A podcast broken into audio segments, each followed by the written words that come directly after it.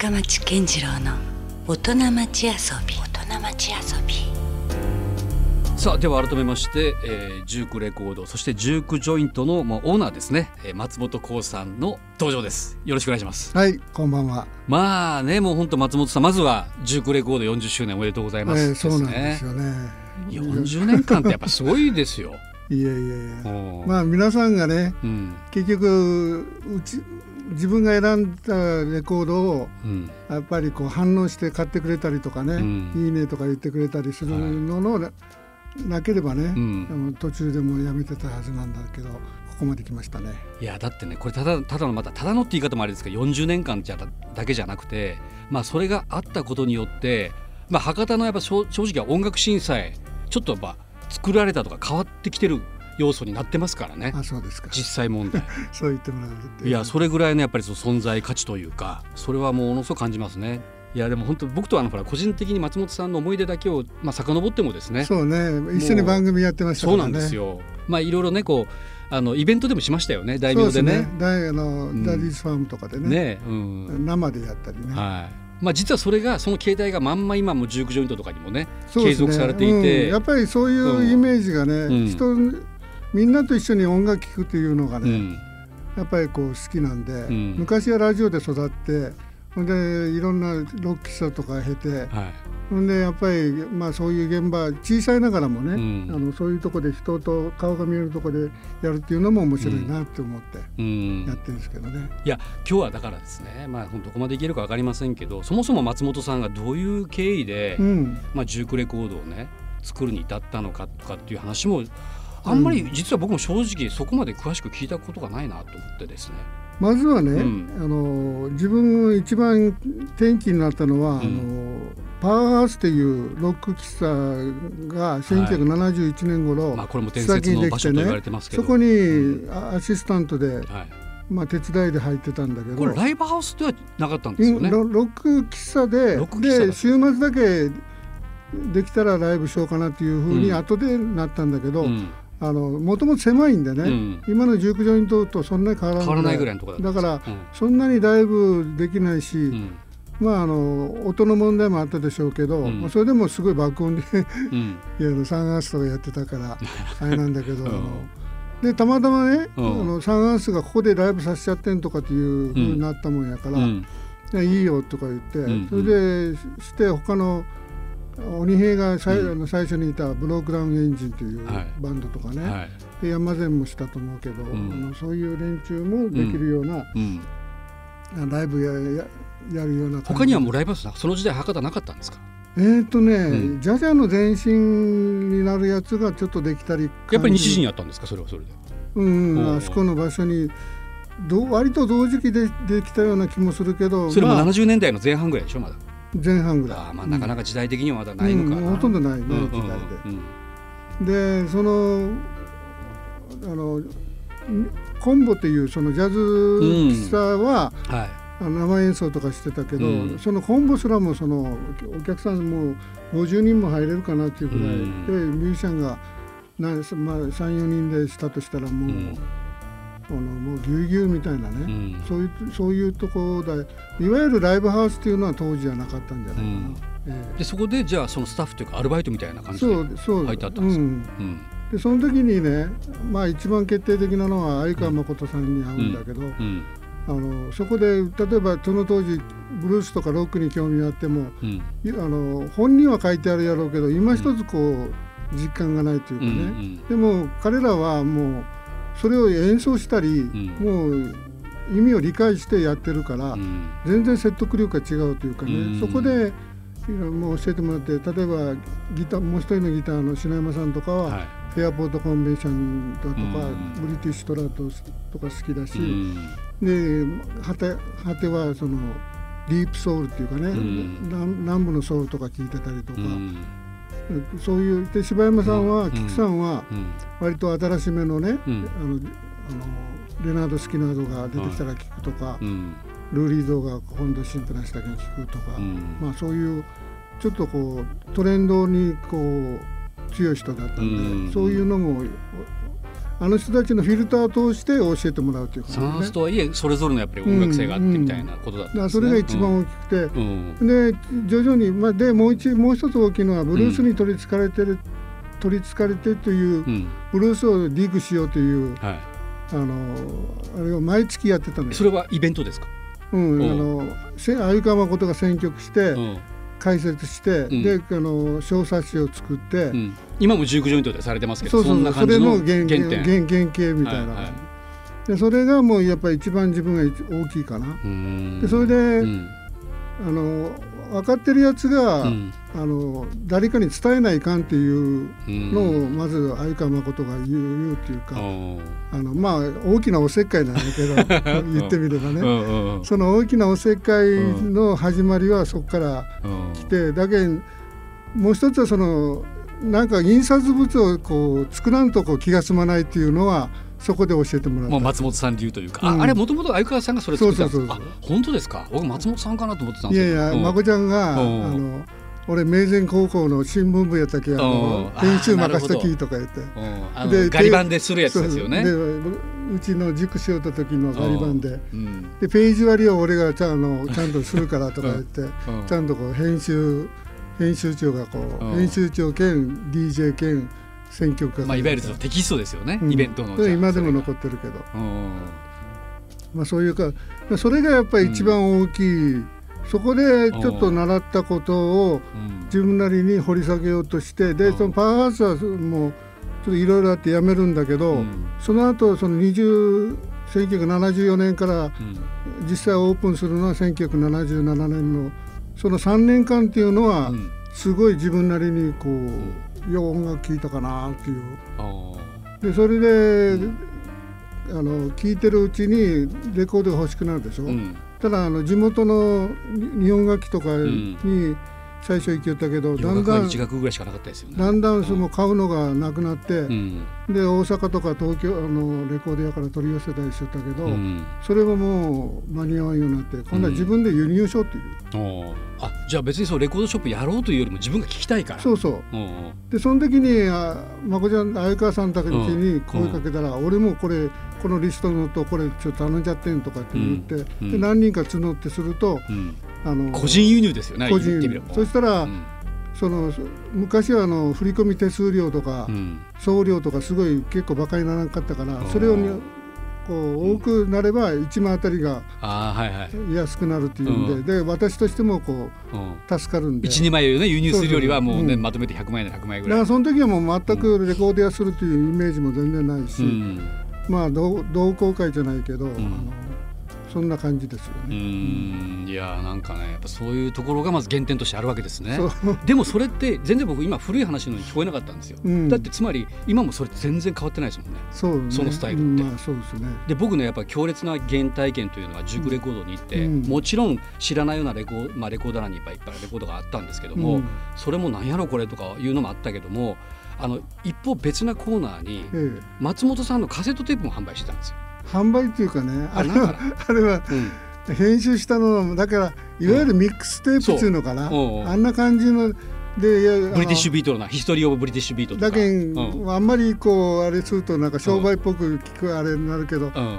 実費だけねちょうだいよっていう感じで、うん、原価的なね。原価で。そう安安いから僕らも買いやすかったんですよ。うん、あのー当時ラモーンズなラモーンズもうん。全部廃盤になってて、うん手に入らんやっていうみんなが嘆くから、うん。じゃあ自分が編集してあれしようとか言って、結構あの気合い入れて編集してたんだけど。そう。だから僕はむしろそのまあレコードのレコードも気にはなってたけどもむしろその松本さんが編集してるね、うん。カセットテープの方がお得感があったんですよ。うん、いろんなやっぱりこれこあのオムニバスで入ってるじゃないですか。そうですね。いろんなものが聞けるからあこれの方が勉強になるなと思って。それとそのそういうあの番組をビーティング・ルービン・ムービンっていうのを作ってて、うん。それでかけたやつもうん。テープにうん。収めてたりするから,、うん。そういうもうあの読み物の小冊子とパンフレットとうん。カセットはもうワンセットみたいな感じ、ですね。からさっき内川さんの話じゃないけど、そういうテキストもついてるわけですよ。松本さんの手書きのガリ版の解説が。うんだからそれもなんかほらただ単に何も解説も何もないやっぱりミックステープじゃなくてね、うん。ちゃんとその曲がどういう背景で、うん。どういうアーティストなのかとかっていうのもね、うん。すごいだからもうじゅ吸収させてもらいましたよ。まあそういうあのシリーズで。うん。時たまノイズが結構入ってましたけど。そのカセット。あれこれすよく聞こえんやみたいなのもありましたけど。でもまあすごいそういうのがやっぱなんか僕のイメージもあったから今の話ってだから全然なんかずっと変わらずなんだなってそのスタイルをね一貫してまさにキープオン重金、そうですね。うまああのだからこそ続いたっていうかね、ん。あのあんまり余計なことせずんうん。まああの大体この辺が得意やからっていう感じでそればっかりやってきたっていう感じですね。うん。うん。でもある意味ちょっとこうとんがってるというかちょっと個性派のレコードショップだったわけじゃないですか。それってどうだったんですか？その開店当時から。ねそのしばらくだからね、うん。生意気言わせてもらうと、うん。あの当時やっぱ世の中にあるレコード屋さんは普通にうん。新譜が出て、今これが流行ってるからこれを置いてそれをたくさん売るっていうレコード屋は、うんあの自分の意思があんまりないなと思っててね、うんやっぱ自分でセレクションして、うん。こういうのをいいんだよっていう、うん。で実際あの日本で発売されてても、もう新聞の時だけ相手にして、でもうちょっと過ぎたらもう補充しない、ね。補充しないっていうのは、う。ん。それはもったいないなっていう、カタログにちゃんと残ってるから、うん。きちっとそれを拾い上げて、うんあの並べとかんといかんっていう気持ちはありましたよね。ね、だから常にそういうところに行くとやっぱりもうリアルタイムなそれこそビルボードのチャートに載ってるようなのはあるんだけども、うん。なんかそのいやもっとちょっと掘り下げたいなとかって言った時には全然もうそこが手薄だったりするのがあったからやっぱじゃあそういった意味ではうまくこう住み分けじゃないけども、うんやっぱりそうそうそうあったんですかそれね。であのまあうちもそういうそういう存在価値が出てきたっていうかね。うん。えいやでもなかなかなこうね全然その世間の売れ線とはまた違う流れのレコードショップだったかえら。だから最初にも言ったようにそれに対してお客さんがね、うん。うん。反応してくれる人がいたっていうことが、うん。やっぱりげあのこの長続きの秘訣で、うん。それで自分が独りよがりでね、ん。自分の思いだけでこうほらどうじゃこれ置いてるからいいやろとかっていうだけじゃうん。やっぱりダメなんで,、うん。でやっぱりそのうまい具合にさっき言ったキャッチボールができて、うん。お客さんがこうそれ求めてくれたら次はこういうのも置いてみようとかっていう、うん。広がるでしょ、うん。それの連続っていう感じ、うんいやまさにそのチュクレコードのこうキャッチコピーじゃないですけどもホーム・オブ・ビーツでしたビートでした。ム・ザ・ビート、ねホーム・オブ・ビーツそのだからまさにもうみんなからすればそこがもう帰るべきうん。場所のようなねええ。学校のような なんかそういうたむろってましたよねみんなバンドマンたちもね。そうですそうだね。特にあの明太ロックのメンバーたちがまだこうデビュー前のくすぶってる頃とか、うん。もう言ったら大体もうあのモッズのメンバーとかロッカーズとかなんかね、そういう人たちがやっぱりちょっとこわもてな感じの人たちも含めて結構いましたよね、うん。あの時代は。なんかチェチェッカーズのメンバーもうん。久留米から高校生の時に来てて、うん。でで買う買うレコードレコード買う金がないから、ううんちあのソファーがあってコーラの自販機があったのよ。ああありましたね。でそこでちょっとあの、はい。休憩できるっていうかね、うんうんでそれでコーラだけ飲んで帰りましたよとか言ってくれたことああったけど本当ですか。ううんん。そういう微笑ましいエピソードもあるけど。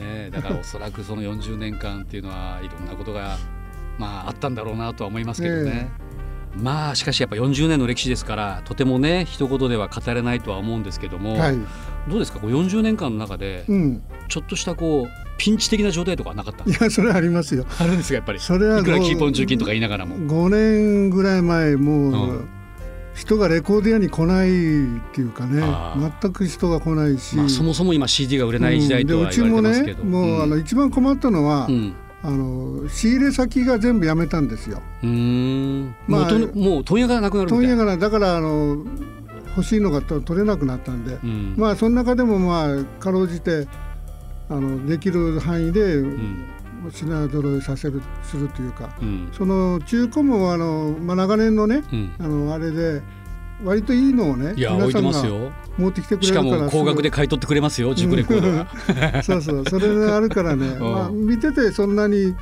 貧相なあのセレクションではないと思うけど。うーん。いやいやちょっとね今復活して、うん。ちょっとアナログブームがあったまたちょっと来てますもんね三そういう三四年ね。うん。若い人たちも来てますもんうん若い人がうん。アナログデビューする人もいるし、うん次は45年いけるかどうかわかんないけど。いや行きましょうよ。あっという間に来ますよ45年なんて。もう今までまああの40年間思えば。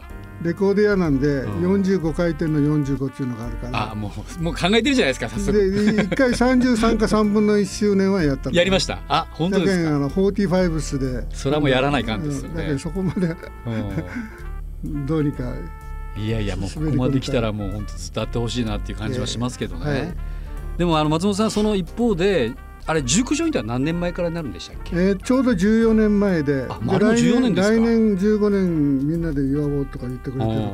いやこれもねだからなかなかその熟レコードやるだけでも意外とこうね松本一人でやっぱされてたりもするから大変じゃないですか、うん。でなんでまたその熟女イントみたいな場をねうん。作ろうというか、あのレコーディアはね、んやっぱりこう簡単に言うとこうそんなに立ち話はできないんですよ。その音楽についてまあ、ゆっくり語るよもやま話したりとか、うん。でだからジョイントだとその前最初のイメージのね、うん。ロック喫茶のイメージが肩書きは何になるんですかね？熟女イントなんて言ったらいいんですかね？こうカテゴリー的に。まあミュージックバーですよね。ミュージックバーか、うん。はい。でまあロックとかソウルが強いっていうのもあるけど、うもう和物をかけてみたりとか、うん。すごいみんな DJ がいろいろ持ち込んで、はい。今はすごいバラエティー飛んで、うん。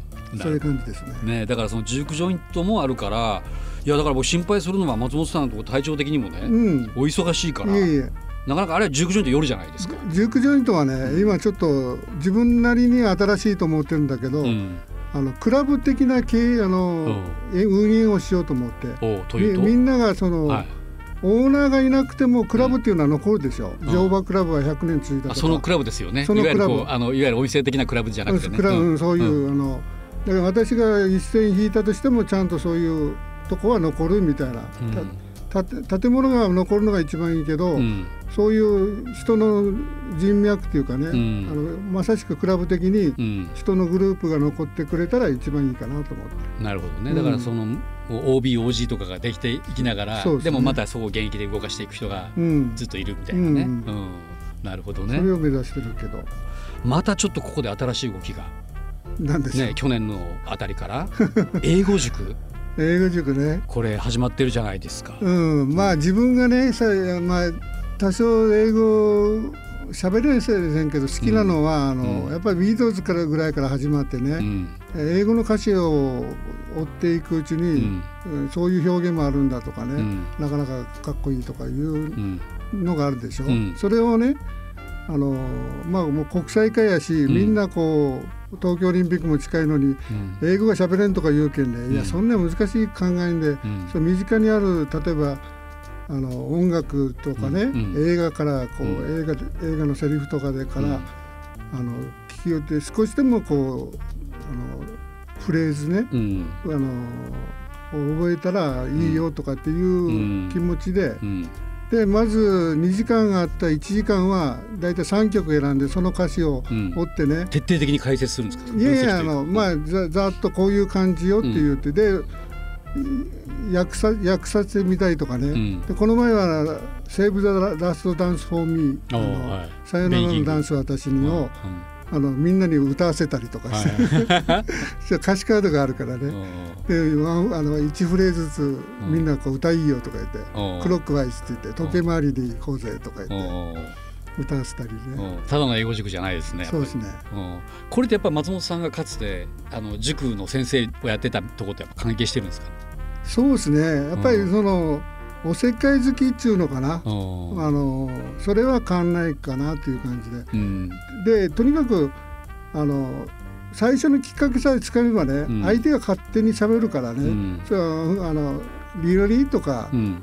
エグザクトリーとかね、うんうん。こう答えよったら相手がこう勝手に、だかうんら振りだけ「うん。What kind of music do you like?」とか、うんあの何どんな音楽聴いてんの？とか、うん好きなの？とかって聞いたら向こうがどんどん喋ってくるでしょ、うんだから相づちを打つような、うんだから一番いかんのは沈黙があって固まるのが一番いかんからっていうのを、うん。まあい教えるっていう教えるっていう方ないけど説明しますね。ああじゃあこれ本当にあれですね。じゃああのちょっとしたこうなんだろう。これからちょっと英語をねもっと勉強したいとか、うん。あるいはもちろん音楽のねうん、あの扉も開きたいとかってうん。いう人にとってみればもうめちゃくちゃじゃあ一石二鳥なもうきっかけ作りっていうかね。きっかけ作りね。だからもう自分で勉強勉強せんとしょうがないわけで、うんもう限られた時間で、うん。もうね手取り足取りはできないんで、うん。こういうとこから入っていけるよっていうこう、はい。きっかけ作りうん。みたいな感いやだから実際松本さんはあのそれこそ鬼平さんとかと一緒にねね。アメリカに買い付け行ったりとかしてうん。結構実家十何回行ったからね。ねだからそういう経験もあるから、うん。まあそこのなんか生きた英語も含めてうん、ちょっと学ぶことができそうな気がしますね。しかもこれ学生は500円ですよ。そうそう。ワンドリンク付きなのに。うん。もうただみたいな話ですよこれ、うん。まあこれからの人うんに投資しないといけん。いやいやもう本当だからそこはもうね教育者というかねもうビジネスじゃないっていうかねそんな感じがあって嬉しいですね。しかしこれ少数制ですね。まあ 10, 10名程度ですか？10名しか入れないんでね。えー、あそこもっと入るでしょいやあんまり入るとね、ん。あのざわざわするし。出た先生やねさささすがそこは。うん厳しい。まあせいぜい15人ぐらいかな、うん。でちょうどいいぐらいに1 2 3人でうん。と泊まるんで、うん。い今いい感じで。うん。まあ厳しいけど遅刻参加もかって書いてますね。そうそう。あの 結構みんな仕事夜学と同じなんで、あの夜まあ間仕事上で行けないとか途中からしか行けないとかあの来る。それでも来てくれるからね、うん。えー。これはじゃあ結構もう続いてるんですか？英語授業いやあのー半年ぐらいかな。半年ぐらい、うん。う。んでもなんかどうですか？もう松本先生としてはちょっと手応えを感じてる感じですか？いや意外とやっぱみんな固まるね、あ本当ですか？やっぱ学校という感じしゃべれしゃべれふ振ってももうしばらく、あのうん。答えが出てこんからね、う。んいやそんなに難しいこと俺言うなんちゃけどって。でまああの2つあってね、う。んそうやって、ねあのカンバセーションっていうか、うん。あの会話の部分と、うん。その音音楽を通してうん。英語を知るみたいなね、うん。だけど2つ要素があると思うんだけど、うん。まあ、前半はみんなうんうんとかメモとかしようけど、はい。メモやらせんでいいけんあの それを実際覚えてね、うん。で単語を覚覚えるのじゃなくて単語例えばあの morning じゃなくて in the morning で覚えるとかね、うん。夜は night やったら at night で覚えるとかそういうような使い方をせんと、うん実際 night night とか、うん。 morning morning とか、うん。それで単語だけ覚えててもね。でいけないよっていううんの、うん。めちゃめちゃためになるじゃないですか。そうそうね。えーこれ伊達や水郷じゃないですよね。そうね。ちゃんと本当実践的にあのなんかためになる。実際海外旅行に行った時もそねそれがちょっと使えたりするうんフレーズなんかも教えていただけるわけですよね、いやこれは「Face the Music in English」というそうですね。タイトルまでついてますね、うん、これはあれですか？あの音楽とうん、英語にまあいわゆるこう、まあ、向かいなさい向かいなさいという、うん。そういう意味もあってということなんですね、そうですね。なるほど。じゃあこれはもうちょっとぜひあのこのねほ番組を聞いてる人も結構幅広くあ若い人から結構ご年配の方もいらっしゃいますから、うん。もう全然そこはもう垣根なくでそれがね、うん。ですか？困るのはね、うん。その空いた時間使えばいいじゃないかというけどうん、一応ねテキストは自分が作るのよ。あやっぱり。松本だけ先生が。ど本があってこれを教科のテキストで、あのししようぜとかっていうのはしたくないのよ。なるほどね。自分でフレーズとか考えたりとか、うある文文法の文系があったら、うん。それをもとにん。ちょっとこうあの身近な、ん。例えば音楽的音楽が好きな人のためのうん。英語に直すとかね。ん。だけどまあそのジュークジョイントっていうこうそういう場所のこう雰囲気にそあったような感じのうん。英語をちょっとするという。